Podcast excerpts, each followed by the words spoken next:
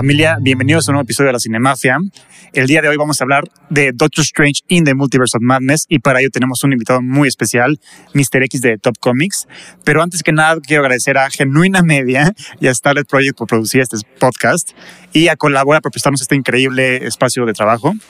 Y bueno, pues Mr. X, muchas gracias por aceptar la invitación y estar aquí. Gracias, gracias. Eh, hay que decir que ya lo conocí, aparentemente nos encontramos un día en Ah, Los sí. Ángeles. Yo no lo sabía, pero estaba eh, creando esta, esta conjunción que iba a ocurrir en el futuro. Exactamente. Así que nada, Así nada es. es coincidencia. ¿eh? Hoy por eso vamos a hablar del multiverso, porque nada es coincidencia en el multiverso. Así Muy es. bien. Y bueno, pues la verdad es que aquí en la Cinemafia queremos traerles lo más top de lo más top a los especialistas número uno en cada uno de los temas. Por eso tuvimos a Capa Invisible para hablar de Harry Potter, tuvimos a Gabo One para hablar de Star Wars. Y definitivamente no podríamos pensar en alguien más. Eh, pues más apto para hablar de temas de Marvel y de cómics en general, como Mr. X, Andrés. Entonces, la verdad es que es un honor que estés aquí con nosotros y que pues nos hayas dado el sí para venir a la Cinemafia y que seas nuestro padrino de honor en este episodio. No, pues gracias por invitarme. Yo con mucho gusto, siempre con ganas de hablar de Marvel, de cine y de cualquier cosa en general. Ah, buenísimo, gracias Andrés. Y bueno, pues a ver, platícanos, ¿cómo que fue que empezó The Top Comics? ¿Cómo empezó de Top Comics? Pues empezó porque antes no existían tantos canales dedicados a hablar de un tema en específico. Había gente que hacía blogs de comedia como Wherever Tomorrow, como Yayo Gutiérrez, como Ventures, pero yo quería hacer algo un poco entre más cinematográfico y también más radial. Me gustaba mucho la radio y quería hacer algo que englobara los dos, entonces dije, ¿por qué no narro los videos y hago que las imágenes como que vayan a la par?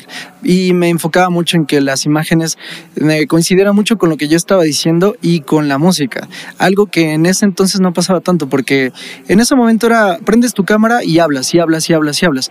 Y había edición, pero era una edición muy, muy mínima. Y yo traté de darle un poquito más, de darle como una experiencia y sobre todo tratar de explicar cosas que a la gente se le dificultaban, porque para mí era a veces difícil saber de un tema, entonces yo quería simplificárselo a otras personas. Ok, y ya llevas 10 años haciendo esto, ¿verdad? 10 años ya haciendo esto, eh, no, no parece, pero ya son muchísimos años.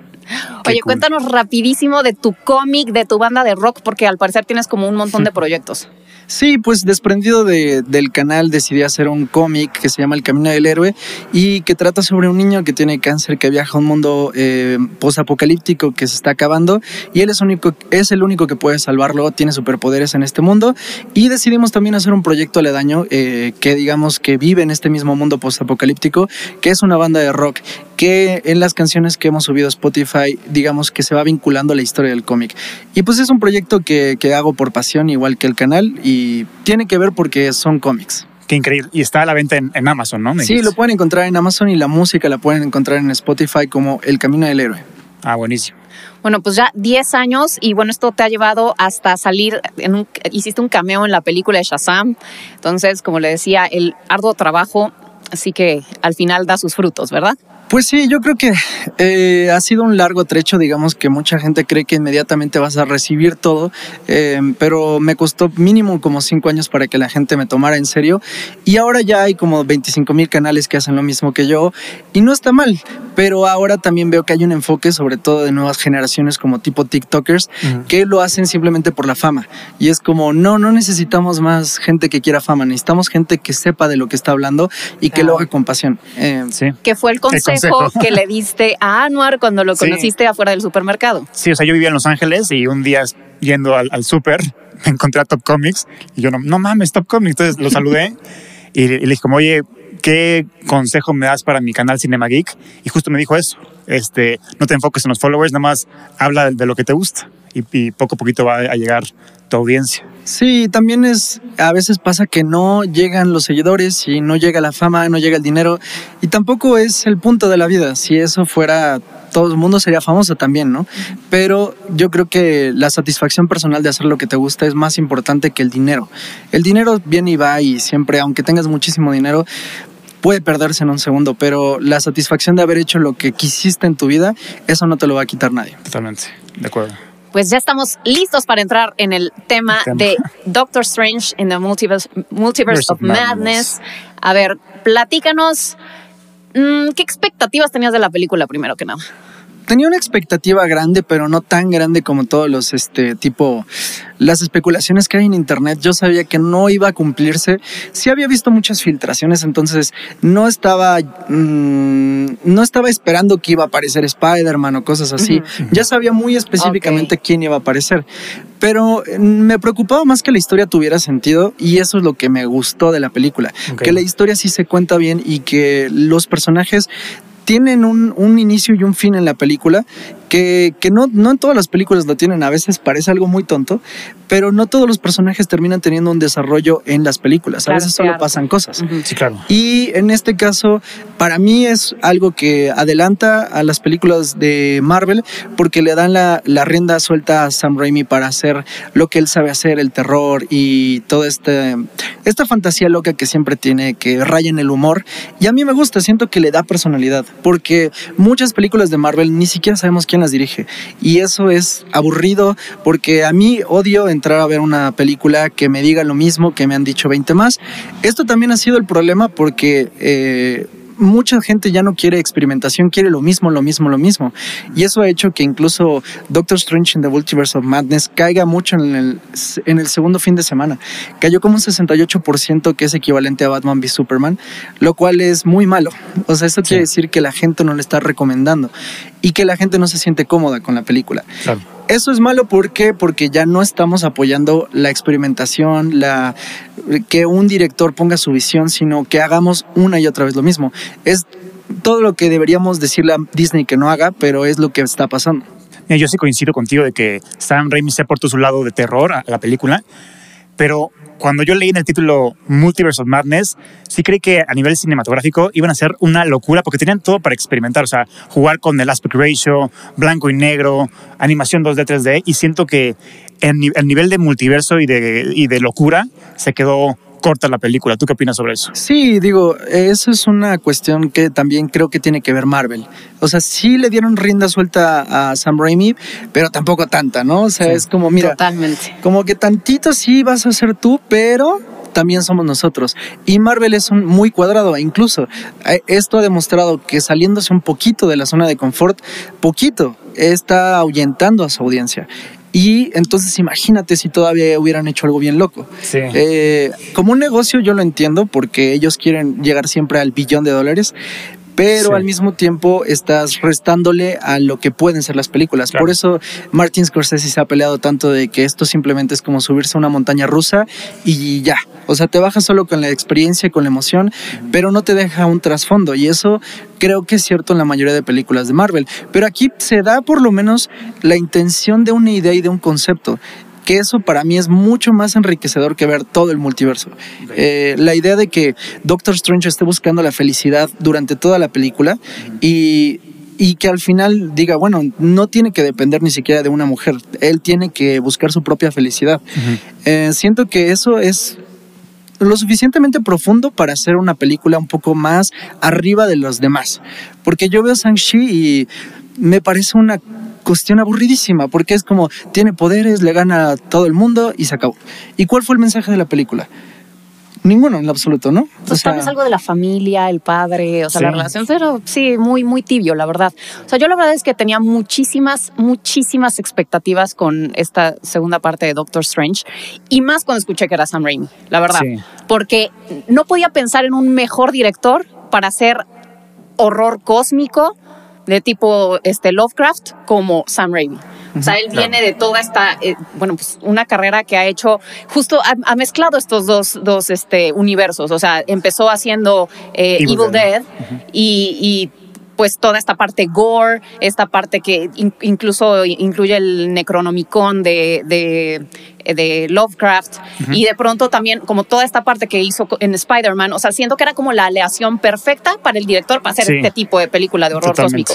Y pues la verdad es que me gustó, pero, pero también siento como que lo limitaron. O sea, como que no lo sentí explotando su locura. O sea, si, siento que si él no hubiera tenido, no hubiera sido una película de estudio. O sea, que lo hubieran dicho así como, Sam Raimi, haz lo que quieras con esta película, hubiera sido una locura. Sí, es que el red flag para mí es que originalmente le iba a dirigir Scott Derrickson, el, director de la primera película, que es igual un director de terror muy prestigioso, por decirlo así, y ese salió del proyecto porque lo estaban limitando mucho en cuestión de terror y de locura, por decirlo Sí, así. sí, sí, claro. Entonces, cuando salió Scott Derrickson, yo dije, hay, hay, algo, hay algo mal aquí, o sea, sí.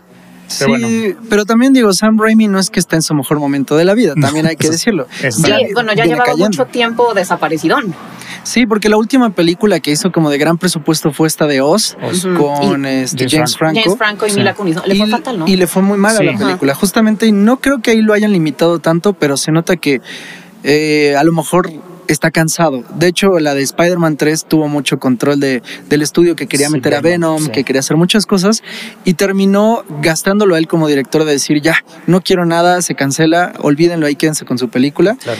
Y eso se ve un poco aquí, creo que sí aprendió como de, ok, eh, incluso hubo muchas refilmaciones, lo que quiere decir que eh, estuvieron así de que, mira, Sam, es que no va por ahí. Claro. Y él dijo, ok, ok, ok, yo no soy Scott Derrickson que dicen, váyanse a la goma ya, sino que ya aprendí la lección y está bien, voy a poder meter mi visión en lo que ustedes quieren de mí. Sí. Pero también eh, yo creo que ya Sam Raimi está al final de lo mejor que puede dar. Así como directores como Ridley Scott, que fueron lo mejor que existió en el universo, ya ahorita ya no siento que den nada de ellos. Porque así pasa, hay directores eh, que, que- que llegan a un punto donde ya dijeron todo lo que tenían que decir y por eso este Tarantino quiere retirarse ya en la próxima película. Claro. Para que no le pase esto, que digan, uy, es que ya no es el Tarantino de antes sí. te repites a ti mismo y, y hay directores que también han, hasta el final de sus Se días reinventan, sí, claro. se reinventan. Que Hitchcock, cu- o sea, sacó psicosis, pero cuando ya todo el mundo creía que había terminado su carrera. Spielberg haciendo musicales a sus Sí, 70 años. claro. ¿no? Bueno, Spielberg también podríamos decir que quién sabe si ya también ya agotó un poco la... No, Yo digo que sí. Yo digo que Uh, sí. no, no toquemos ese Es tema, es porque mi- Álvaro aquí se agarra golpes, ¿eh? Es su Te- te la de. Will Smith. Está bien, eh, yo siento que es un buen director, pero es para mí eh, todo lo que Hollywood a ver rep- representa esto rosa eh, absurdo, que no me fascina. Siento que es demasiado eh, espectacular y todo es feliz y todo es rosa a veces, como tipo E.T. Pero tiene sus otras cosas, como la lista de Schindler, que también acaba como en una nota un poco brillante a pesar de toda la oscuridad. es el estilo de Spielberg, sí. Es el estilo Spielberg que a mí no me gusta tanto de Hollywood. Sí. Prefiero a Scorsese o, Ya. o a Tarantino, que son más cínicos. Sí, claro. Pero eh, Sam Raimi no está en su mejor momento. Esta película lo agarra como, pues, en, en ese, en ese punto de su carrera. Pero yo creo que para todo lo que podía hacer está bien, está correcto. No es la película más espectacular, no, No. es un universo de la locura, para nada. Pero cumple, cumple Sí. el punto y siento que es una película divertida Sí, totalmente. y que tiene momentos que a mí como cinéfilo nunca había visto en una película y que yo siento que le aportan a decir, ok, podemos salir un poquito de nuestra zona de confort, aún estando en la zona de confort, ah, irónicamente, ¿no? ¿Como cuáles momentos, por ejemplo? Eh, por ejemplo, el momento que a mucha gente le pareció ridículo, que a mí me gustó, es que hayan peleado con notas musicales. Es, claro, eso eso es, es que es como una. eh, es como liberar tu imaginación. Porque siempre peleamos que los super.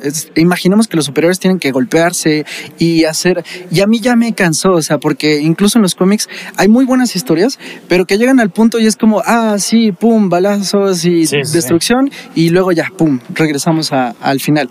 Y es un pretexto nada más ver la pelea final. El chiste es que el cine y la imaginación de cualquier creador tienen que darte para hacer cosas nuevas. Y Sí. esto que a lo mejor pueda parecer estúpido, lo puede alguien agarrar y complejizarlo, porque no es algo común. Claro. Y que a lo mejor ahorita puede parecer banal, pero alguien en un punto lo va a crecer todavía más y lo va a llevar a otro lado. Que es, por Totalmente. ejemplo, a mí lo que me gustaba de Disney en la animación, por ejemplo, cuando hicieron Fantasía eh, o Fantasía 2000, Sí. cualquiera de las dos era como hagamos lo que sea, no importa. Y hasta en un corto invitaron a Salvador Dalí y le dijeron haz lo que tú quieras. Claro. Y ese es el punto, no es qué hueva ver a Mickey otra vez en la misma historia de siempre, peleándose con Goofy. es más bien, hagamos otra cosa, ¿sabes? Sí, sí, totalmente. y eso es a mí lo que me emociona del cine, que pueden ser pequeñas cositas, pero que terminan eh, detonando cambios grandes. Oye, a ver, ¿qué fue lo que no te gustó? Los momentos que dijiste, oh, esto. Bueno, tú además que tienes todo el bagaje de los cómics, que esperabas que ciertas secuencias las se ejecutaran mejor, que ciertos actores, no sé, tal vez la parte donde salen los Illuminati, o sea. ¿qué, qué opinas de Hay varios los malos momentos. Creo que sí, en lo que respecta a cameos y todo eso, no es el, el hecho de que hayan aparecido menos personajes de lo que esperábamos. No es que no haya aparecido Spider-Man o algo así. Sino que los que aparecen son muy mal representados. Empezando por Shoma Gorat, que eh, aquí lo transformaron en Gargantos, que es como un tipo de pulpo, el pulpo gigante que aparece en la película. Gargantos eh, reemplaza aparentemente a Shoma Gorat, pero es intrascendente. Es como solo está ahí para hacer el acto de, acción. Y justo está inspirado en Azatoth, que es una de las deidades Lovecraftianas. Sí, la famosa escena gancho, pero también el CGI de la película en general se me hizo muy descuidado, ¿no? Yo creo que eh, en esta secuencia de acción sí sentí que le faltó mucho render a la película, honestamente. ¿Tú cómo, ¿Ustedes cómo lo sintieron?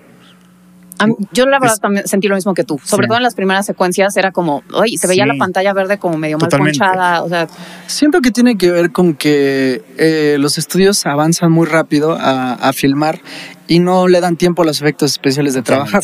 Igual pasó en No Way Home, donde este, refilmaron muchas cosas y otras fueron muy tarde. Y en Shang-Chi también. Sí, también. Pero es normal, yo creo. A mí no me afecta tanto, siempre y cuando no me saque de la realidad. Y, no me sacó de, la, de la ficción, más bien. No me sacó de la ficción. Y está bien para mí. Eh, es que eh, sé que es un punto muy importante el CGI, pero para mí es más importante la historia. Es como cuando, cuando recuerdo una anécdota que decía Mark Hamill que decía que cuando en la primera película caen al contenedor de basura y están mojados, salen y están secos y el pelo lo trae seco. Y le dice Harrison Ford, si alguien se preocupa porque traes el pelo seco, estamos en problemas. Exactamente. Entonces, a mí en realidad no me preocupa tanto que el CGI no sea bueno. Hay películas que el CGI no es tan bueno y no importa porque la historia encaja bien. Eh, en este punto, por ejemplo, la historia, eh, que es la aparición de Shuma Gorat o de Gargantos, no tiene mucha justificación, porque aparte, en un punto como que le dice a, esta Wanda, le dice, ah, es que tú has convocado a varios demonios para atrapar a América Chávez. Y es como, ajá, ¿Cómo? O sea, pero eh, enséñamelo. Hay muchos puntos donde dices, sí, no me lo digas, enséñamelo. O sea, ¿cómo hizo este trato? Porque de la nada Wanda es como, pim, soy mala y ya. Y nunca ves cómo hace el trato con los demonios, qué es lo que ellos quieren a cambio. Porque aparte son seres muy poderosos como Dormammu, que en la primera película de Doctor Strange me parece un despropósito absoluto la aparición de Dormammu, porque es un imbécil. Sí. Y eso es lo que hace mucho Marvel. O sea, son personajes impresionantemente grandes que los hacen como imbéciles. Claro. Y, y eso pasa lo mismo con los Illuminati. Sí, totalmente. Que terminan totalmente desperdiciados. Sí, John Krasinski era el cast perfecto para Reed Richards y lo desperdiciaron. ¿Tú crees que era el cast perfecto? Sí, literalmente, pero para la película, de, o sea, para que sea el, Reed Richards del MCU, o sea, para, para muchos años, no para un mini cameo un segundo y medio. ese tipo, la verdad es que, digo, y a mí me fascina The Office y me gustó cómo lo hizo en A Quiet Place, pero no, no, lo, no lo veo como un, como, sobre todo tengo entendido, no sé porque yo la verdad no soy tan este, ducha en cómics como ustedes dos, pero tengo entendido que los Illuminati, los Illuminati son justamente como esta fracción de superiores que son muy brillantes intelectualmente. Sí. O sea, digo, John Krasinski me cae muy bien, pero no se me hace que tenga necesariamente ese perfil de, genialidad intelectual. No, de hecho, hay muchos memes ahorita y lo critican porque le, sopla a Wanda el poder de Black Bolt. Entonces dicen como, ay, el hombre más inteligente del mundo soltando su as bajo la manga, ¿no? Sí, o sea, la verdad es que, y, todos terminan hechos pomada en tres segundos. La verdad es que no sí, es que, o sea, ahora he escuchado la justificación de que los Illuminati también son muy tontos en los cómics, porque han fallado casi en todo lo que se han propuesto, ah, en detener la guerra civil, en, la invasión secreta de los Scrolls también fallaron, fallaron este, en todo, básicamente. Eh, incluso en la historia de Secret Wars, cuando el universo se destruye, también fallan en prevenir eso. Pero la diferencia es que, aunque fallen, son un grupo cool. Y entonces no es, no es el punto de que fallen o que Wanda los mate, sino el cómo los mata. El punto es que el desarrollo no es interesante y es muy estúpido para los poderes que tienen estos personajes. Eh, y además me parece ilógico que Capitana Marvel, que siendo un personaje que no tiene ningún poder más que super fuerza, por así decirlo, y agilidad, supere a Black Bolt o supere a Mr. Fantastic. O, o sea, me parece ilógico, porque es como, ¿para qué me das a Capitana Marvel si me puedes dar a Black Bolt peleando con un grito, me puedes dar a Mr. Fantastic recorriendo toda la habitación? Incluso cinematográficamente ver a Capitana Marvel es lo menos interesante. No es por que el personaje no pueda ser eh, importante o no sea destacado, sino porque visualmente es como lo que te digo, eh, ¿para qué me lo platicas nada más? o sea, quiero Sí. verlo. Es una pelea con los sí. Illuminati. Claro. Quiero ver cómo estos, los seres más poderosos del planeta, se dan con ella. Totalmente. Y dura 10 segundos la pelea. No, y a mí lo que más me dolió fue Charles Xavier, güey. Wanda lo hace ver como si fuera un Sí. amateur, cuando es, es Charles Xavier. O sea, como Bueno, que se supone que Wanda es como el superhéroe más poderoso Pero que según hay. A nivel mental, obviamente gana Charles y, y- y Wanda le ganó a nivel mental. Fue, Sí, sí. fue como lo mató, ¿no? Oye. ¿qué, qué opinaste de Elizabeth Olsen eh, y de en general de Scarlet Witch? Que a mí la verdad es que ella me fascina y justamente me encantó cómo la retrataron en esta película como Carrie, o sea, haciendo esta referencia a la película de, de Brian De Palma. Palma. Eh, ¿A ti qué te, qué te pareció? A mí me parece muy, eh, o sea, muy correcta la evolución que ha tenido Wanda, porque la verdad de Nature of Ultron era una porquería, desde el acento hasta la presentación y, e incluso el traje que ella dice que no se sentía cómoda porque era así como que muy sensualón. Eh, la verdad es que sí ha evolucionado mucho el personaje. Pero siento que en esta película la decrecieron en cuanto a la evolución, porque eh, ella ya había sido muy humana. Incluso eh, el acento que ahora tiene es muy... eh, sí está ahí, pero ya no es ah, rosa, así, ¿no? O sea, es marcadito, pero tranquilo. Ujú. Y ya había tenido una evolución donde sus hijos le habían dado como las herramientas para ser una mejor persona. Por eso es que deja, Wanda- en WandaVision deja de controlar al, al- al pueblo, porque aprende que eso no es lo correcto. Entonces, eh, el cambio que tiene no es que sea injustificado, de cierta manera, porque se supone que la está controlando una fuerza muy grande, pero no está explicado. Y no hay una transición de esa Wanda, porque aparte, aparentemente, me parece que ni el guionista ni Sam Raimi vieron WandaVision. este, esto es como en serio, ¿eh? no lo estoy especulando. O sea, que no vieron WandaVision. Entonces, no entendieron el viaje del personaje. Sí. Y lo ponen en un lugar donde ella es la villana. Pero para mí en este punto ella es irredimible. Es una villana. Es una villana dicha y hecha.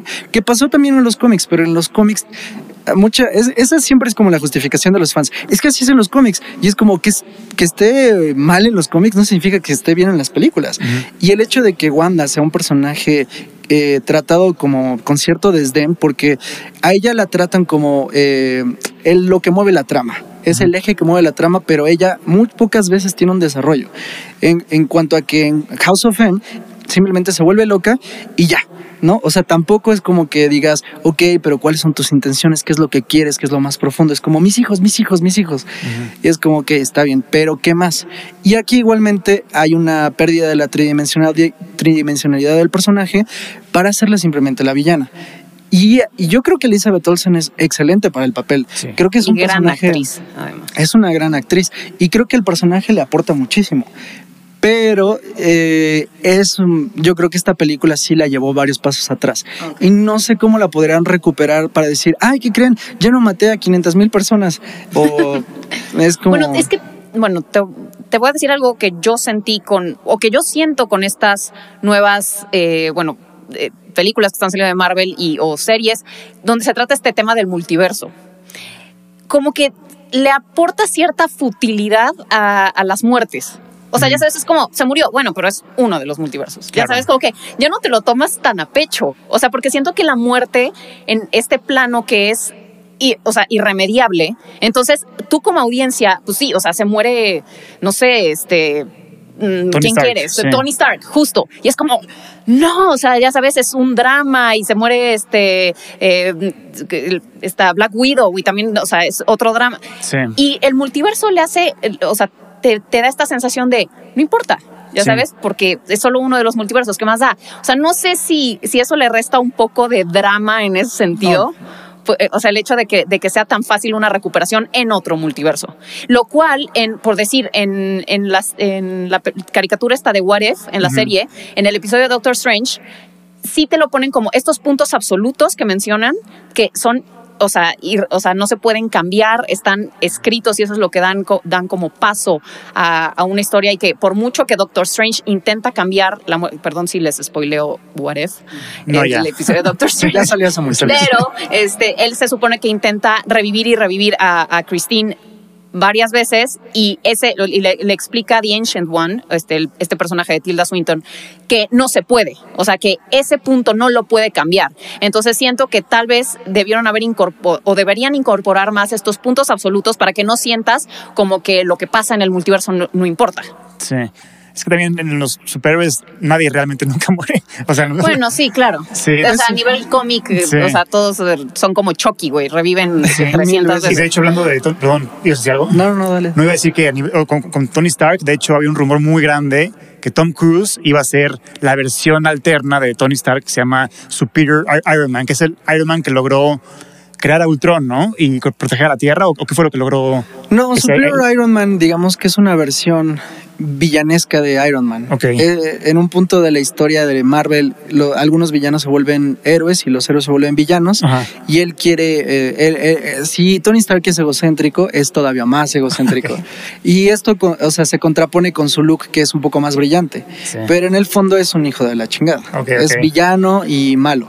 Eh, entonces tenía sentido que en Superior Iron Man saliera con los Illuminati porque eh, sería un este, Iron Man más eh, superior en el sentido de que hubiera controlado Ultron, pero al mismo tiempo sería más hijo de la chingada. ¿Y te quedaste con ganas de ver a Tom Cruise o no? Yo creo que me que sí, la verdad es que también los Illuminati y Marvel están jugando muy a la segura, porque, eh, la- o sea, por ejemplo en Loki, lo que te ponen es que sí puede haber versiones de Loki que sean parecidas a Tom Hiddleston, pero hay otras que son otra cosa totalmente distinta. Claro. Y aquí es como todos los Doctor Strange son Era iguales. justo Sí, lo que sí, te sí, quería preguntar, porque en, pues en Spider-Man pues es- tenemos a Toby, a, a, Andrew. este, Andrew y a, y a Tom. este, Tom, Eh, pero aquí pues todos son iguales. Eh, Chance hubo una variación con el Doctor Strange Zombie, que fue de las cosas que más me gustaron, la verdad, de la película, Sí. pero todos es el mismo. Sí. Y, Y igual es la en las o sí. también en la de en la de Into the Spider-Verse, que está el, el Peter Pork, Porker y, el, y la niña con el Sí, sí. Sí, robot. creo que eso, Pues eso sí. es lo que dices que no explotaron tanto el multiverso. Sí. Se quedaron a la segura. Pero es porque creo que, y a lo mejor tienen razón, que la audiencia no está lista para esa experimentación. Que yo digo que sí están listos porque, o sea, Spider-Man Into the Spider-Verse es una locura Sí. y, y la gente lo compra. Y de hecho creo que es lo que queremos ver. O sea, eh, incluso en, en el universo de DC hay muchas versiones de Batman y hay una que es un dinosaurio, hay una que es un coche. Y a la gente eso le gusta. En cambio de ver un millón de veces, o sea, yo creo que a nadie le impactó ver varias versiones de Doctor Strange porque eran iguales. Claro. Todas eran iguales, idénticas. Y también es que se van a hacer versiones que yo siento que a la gente no le interesan tanto como Capitana Carter o como la Capitana Marvel esta, que es Maria Rambeau, que Sí, es como de, ah, o sea, como que, ah, who cares? Sí. Que Maria Rambeau sea Capitana Marvel en este universo. Dame otras cosas que no había visto. Y aparte Sí. me das a este a Black Bolt, el que todos odiamos la serie. O sea, me estás dando solo un Illuminati que es chido. Sí, sí, Y Reed por- Richards. Reed Richards, ¿no? Es lo único bueno, bueno de Charles, los Charles. Illuminados. Y bueno, Charles, pero Este fue un gran cameo, la verdad. Sí. Salvo por cómo terminó la cosa. Sale, sí, pero, pero cuando aparece es como, wow, Sí. ya sabes. Pero sí, la verdad, te entiendo. O sea, a mí me hubiera gustado ver, no sé, a Taika Waititi hacer la de Doctor Strange. O sea, en un universo hubiera Sí, estado sí. buenísimo. A Eugenio Derbez, vale madre quién. exacto. No, pero, Sí, tú- pero- tenían tanto para explotar, siento, en ese sentido. Pudieron haber que- metido a muchísimos actores, a todos No, a hacer a. Doctor Strange. Sí. Pero creo que también eh, lo que platicaban de los cómics, que a veces nadie muere en realidad, es una de las cosas por las cuales los cómics, mucha gente cree que los han dejado de comprar, porque no importa que mates a la Liga de la Justicia, acaban de matar a la Liga de la Justicia y sabemos que van a regresar. Entonces eso quita impacto a la historia, porque son historias que tienen 100 años, o sea, Batman a lo mejor ya puede tener 100 años y ¿qué más puedes hacer, no? O sea, ya le diste 10 hijos, eh, ya lo mataste, ya lo regresaste, ya Ya peleó trabajé contra en un supermercado, ya. Ya le este, diste vueltas, ¿no? Entonces tienes que regresar al origen otra vez a Sí. contar la historia como de, bueno, otra vez él es un detective que empezó en Gotham Sí. eh, y mucha gente por eso se ha ido al manga, porque muchos de los mangas tienden a ser eh, una historia lineal que acaba. Sí. Ahí acaba, de- quizá no Dragon Ball, pero otras historias como Ghost in the Shell o no sé, que sí son más lineales. Eh, y en el- los cómics no, son reciclados. Claro. Y es un poco la magia, porque cuando abres un cómic, pues lo que quieres ver es a Batman siendo un detective. E igual y su historia avanza en un punto para ser parte de la Liga de la Justicia y se va al espacio. Pero quieres volverlo a ver siendo un detective junto a Robin, Totalmente. ¿no? Sí, sí. Y por eso este punto del multiverso de cuando eh, a lo mejor podríamos traer un Tony Stark de otra tierra, sí es cierto que puede perder un poco el impacto, pero no lo hemos visto todavía eso en el cine, siento. Se lo, afortunadamente creo que se lo han guardado para decir, ok, no va a regresar Tony Stark, mínimamente, ¿no? Sí. Eh, Steve Rogers, por ahorita no va a regresar. Yo sé que van a regresar, o sea, porque es lo lógico que van a regresar, pero siento que sí van a tardarse un poquito, siento que todavía no gastan mucho la mecha. Matar a los Illuminati es molesto, pero tampoco es gastar la bala de ver a Tony Stark otra vez. Claro. Sí. Sí. Entonces todavía tienen un poquito más. de pero juego. también cuando muere Wanda acá con, bueno, que se le des... No, no murió. Bueno, perdón, spoilers. No, ya, Sí, eso es spo- spoilers. Este. pero, pero es como, eh, bueno, pues ya se murió. No, no se- ¿Qué importa? no, ¿Ya sabes? obviamente no se murió Wanda. O sea, si hubiera muerto Marvel, te hubieran enseñado Bueno, bueno, la pero te, de, te- de ponen Wanda. ahí Sí, como sí. que todo se le cayó encima, Sí. pero dices, si se murió o no se murió, me vale gorro. También Porque, sabes- o sea, es el multiverso y en otro universo está viva. Me da igual. Lo que me dio hueva un poquito del guion es que, o sea, los, los guionistas se fueron por, por el multiverso más de hueva. Por ejemplo, en vez de usar Nueva York de los Cuatro Fantásticos, es un ejemplo, de Tobey Sí, sí. Maguire, o sea, se fueron por un universo donde los semáforos, en vez de ser verdes, son rojos. Como, ¿es Sí. neta? Sí. ¿Qué multiverso de la Qué locura? y lo que coincidencia que justo es el universo donde Wanda tiene una versión de sí misma que puede chingarse a los Illuminati, ¿no? Sí, o sea, claro. muchas coincidencias Marvel que... Sí, o sea, no, no explotan el multiverso. No. Pero ahora habrá que preguntarse si eh, Marvel podrá seguir experimentando, porque si esto le dice que no, entonces ¿para qué experimentamos? Vamos a la segura, hagamos lo que siempre quieren ver, que a mí me parece absurdo, pero si las películas de remakes de animaciones están, eh, están pegando, que a mí me parecen huecas, absurdas, estúpidas, mal hechas, es lo que más pega. Eh, o sea, el, el público está maleducando a la, a la, a la industria a, a que sigan el mismo patrón una y otra Claro, vez. y, que, y Claro. vivir este una y otra vez este trip de nostalgia y, y revivir y, y que todo sea un refrito de lo, de lo anterior. O sea, ya no están proponiendo nada nuevo. Sí. Hablando de gente nueva, ¿qué opinaron de, de América, América Chávez? Chávez era justo lo que hablo. Siento que está cool. A mí me gusta el personaje. Siento que, si bien no, no llega a ser tanto, sí me terminó siendo empática para mí. Sí. Y creo que tiene un futuro interesante. La, la chica creo que sí. este, Carismática, Xochitl, Gómez. Xochitl Gómez. Sí, Gómez. sí, sí, creo que sí, sí tiene futuro. Y yo ya como que siento que ya han eh, cansado mucho la espera, pero yo creo que ya vienen los Young Avengers. Ah, sí. Ah, ok. Pero como ¿Ella va a que ya es como ya, por favor, ya lleguen. O sea, liderados por Tom Holland. No, eso, es, eso No, ya raro. pertenece a la generación de los raro. O Avengers sea, Landes. Kate ¿no? Kate Bishop, este. Kate América Bishop Chávez. puede ser Patriot, puede ser América Chávez, este, los dos gemelos de Wanda. Sí. O sea, porque la historia más interesante, de hecho, no es House of M para mí, sino lo que sigue. Es redimir a la bruja escarlata a través de sus hijos. Ok. Y Claro. yo creo que ahorita, por ejemplo, a mí sí me dolió el que no se reencontraran totalmente con sus hijos. Claro. Incluso que los hayan mostrado tanto y, y es como, pues ya, pa' que- eh, como lo que tú decías, ya, ¿para qué desaparecieron si ya los volví a ver? Y ya volvieron a desaparecer. Claro. Entonces, ahora, ¿cuál es la sorpresa? La sorpresa sería ahora que sí aparezcan como... Pues en como los cómics pasa eso, ¿no? Aparecen en la Tierra y ellos van a buscar a su mamá otra vez, ¿no? Y ahí es cuando ella se redime, por decirlo así, Ujú. según yo, ¿no? Sí, sí, aunque yo recuerdo en los cómics, Ajá. alguien me podrá corregir, pero yo me acuerdo que Wanda no mata tanto. O sea, sí mata, por ejemplo, a Hawkeye, eh, mata a Visión, este, pero no mata a 50 personas. Sí, sí, y de sí. hecho, a la mayoría lo regresa. Es como de, Ujú. ah, este, les molestó que los matara. Aquí está, aquí está su Clint Barton. Ya. ¿no? Entonces se redime porque es más fácil Sí. su camino. Aquí de la nada mata muchísimas personas Sí. y de una manera violentísima. Sí, claro. Que aunque trata de hacer que el personaje sea imponente, al mismo tiempo lo que está haciendo es que sea irredimible. Claro. Porque después de que achicharró a una mujer, es como de, güey, ¿qué valor moral tienes? Claro. ¿no? Sí. Y en el otro caso, si bien mató a sus amigos, eh, los Avengers también se lo merecen. Porque de hecho los castiga porque se entera que la engañaron a ella Ya. de que sus hijos no existían. Sí. Ah. Entonces el punto es como, ok, me han estado mintiendo a mí todo este tiempo que mis hijos eh, no existieron y sí existieron y Sí. yo viví en una mentira y esto hace que se vengue de ellos eh, y hace que Visión los ataque y mate a varios de ellos, que, pero mata a algunos de ellos, Claro. no mata a muchísimos más.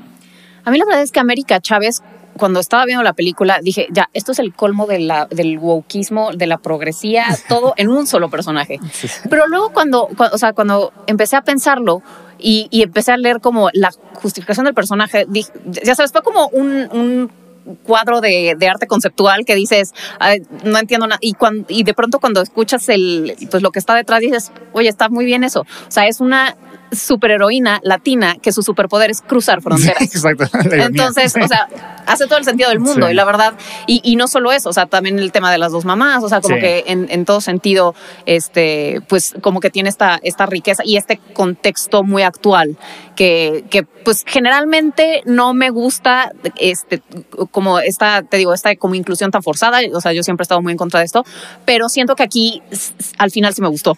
Sí, a mí también me gustó. Sí, es que también luego pasa que la inclusión viene desde antes, porque el América Chávez ya era, eh, o sea, era de la comunidad LGBT desde antes de la película. Ujú. Entonces, meterla aquí no es tan de a gratis porque aparte en los cómics también golpea a través de realidades. Entonces Ujú, es ujú. como, no es como que se inventaron un personaje moreno que sus mamás eran lesbianas, ¿no? Sí, sí. Entonces eso ya existía, más Sí, bien sí. es como de, oigan, y si la metemos, Claro. estaría Sí, sí, cool. sí.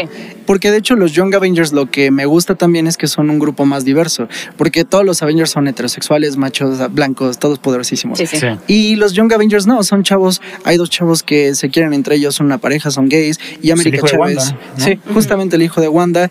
Y no todos son gays tampoco, ¿no? Pero tienen personalidades un poco más parecidas a lo que son jóvenes hoy en día. Claro. Y que no son tan, o sea, no son Steve Rogers así de que yo.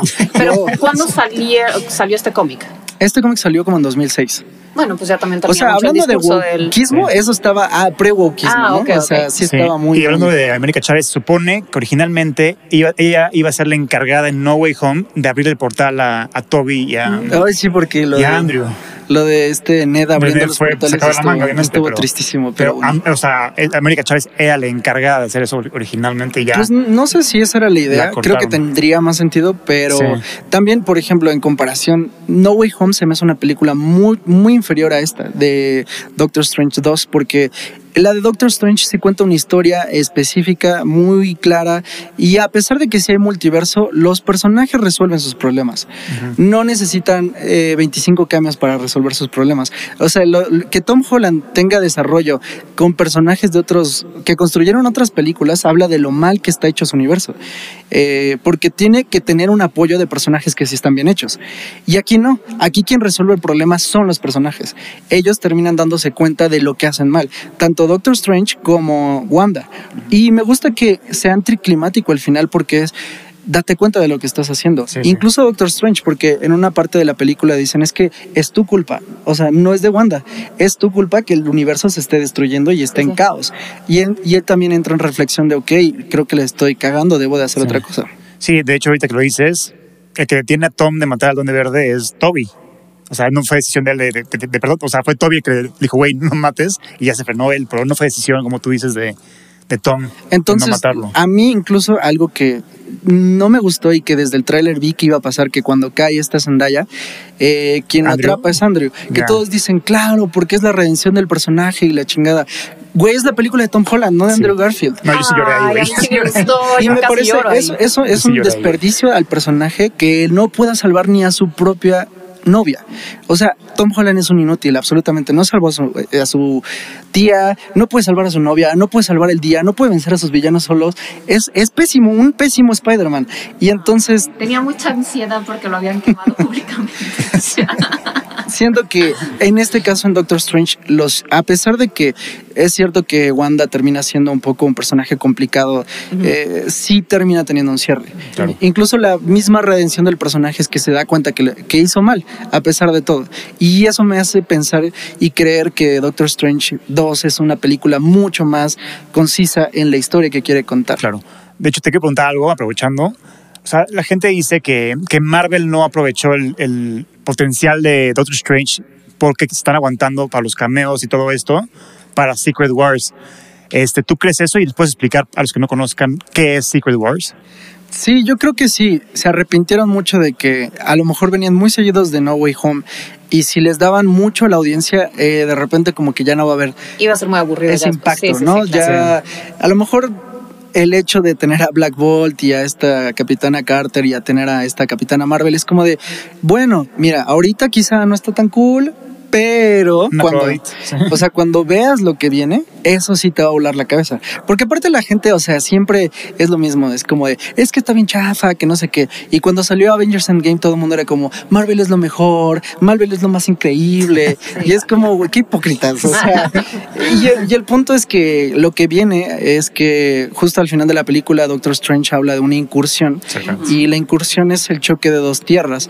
Y hablando como de la física eh, y de el- la teoría de que existen diferentes universos, es un, no, un cuerpo no puede ocupar el mismo espacio al mismo tiempo porque hay una paradoja.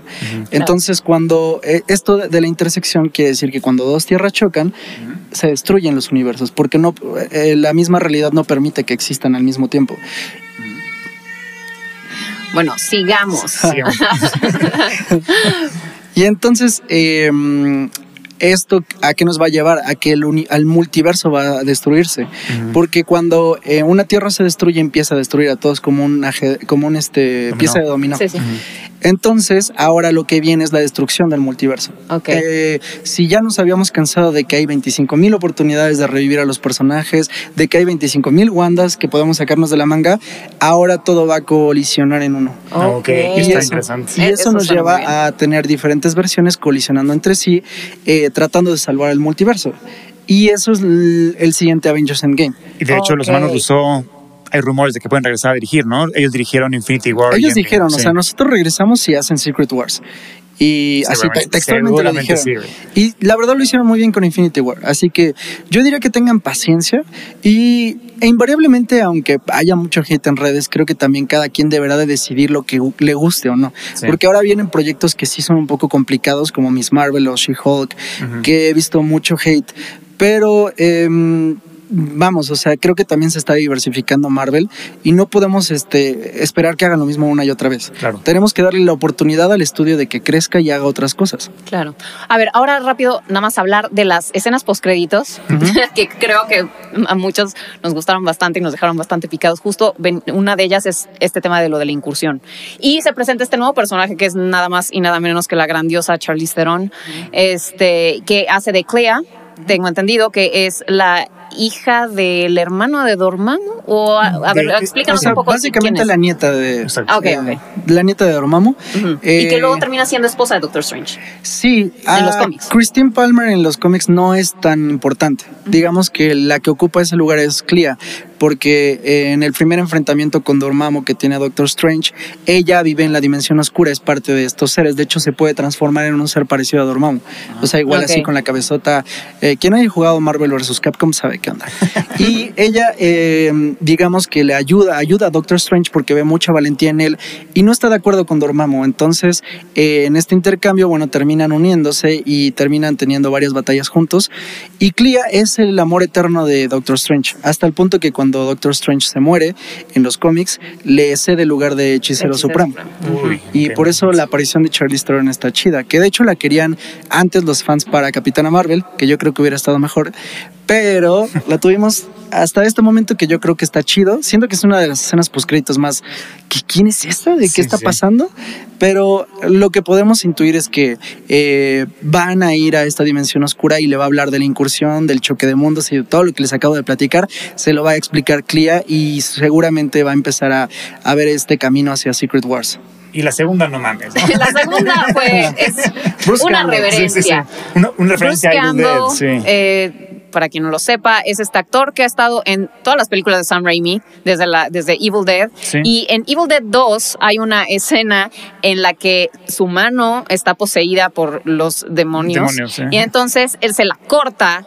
Y entonces la mano se vuelve como el, el villano de la película y lo anda persiguiendo por todos lados. Y al final el güey termina con una mano que es una sierra eléctrica. Bueno, es una locura la película. Pero este, justamente este, esta escena en la que se está, o sea, bueno, que Doctor Strange le pone este encantamiento en el que se está cacheteando y le va a durar no sé cuánto tiempo. Tres semanas. Es tres, tres semanas.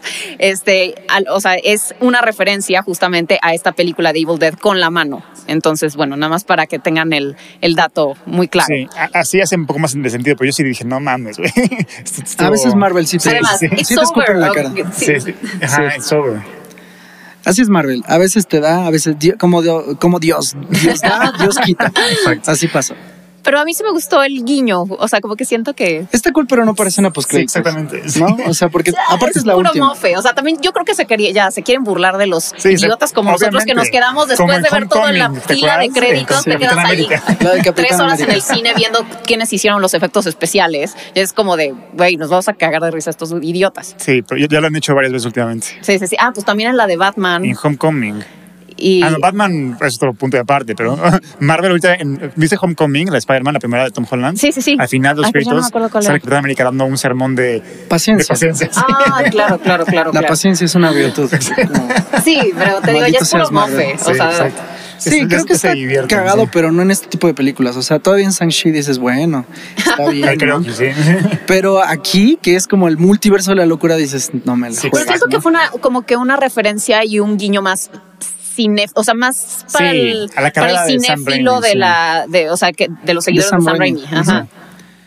Pues bueno, Mr. X, muchas gracias por haber venido. Estuvo increíble la plática y ojalá te tengamos otra vez aquí en, en la Cinemafia. Sí, muchísimas gracias por invitarme y con mucho gusto yo vengo acá a hablar de lo que sea, está chido. Pues bueno, no olviden suscribirse, darle like y nos vemos en el siguiente video. Bye. Bye.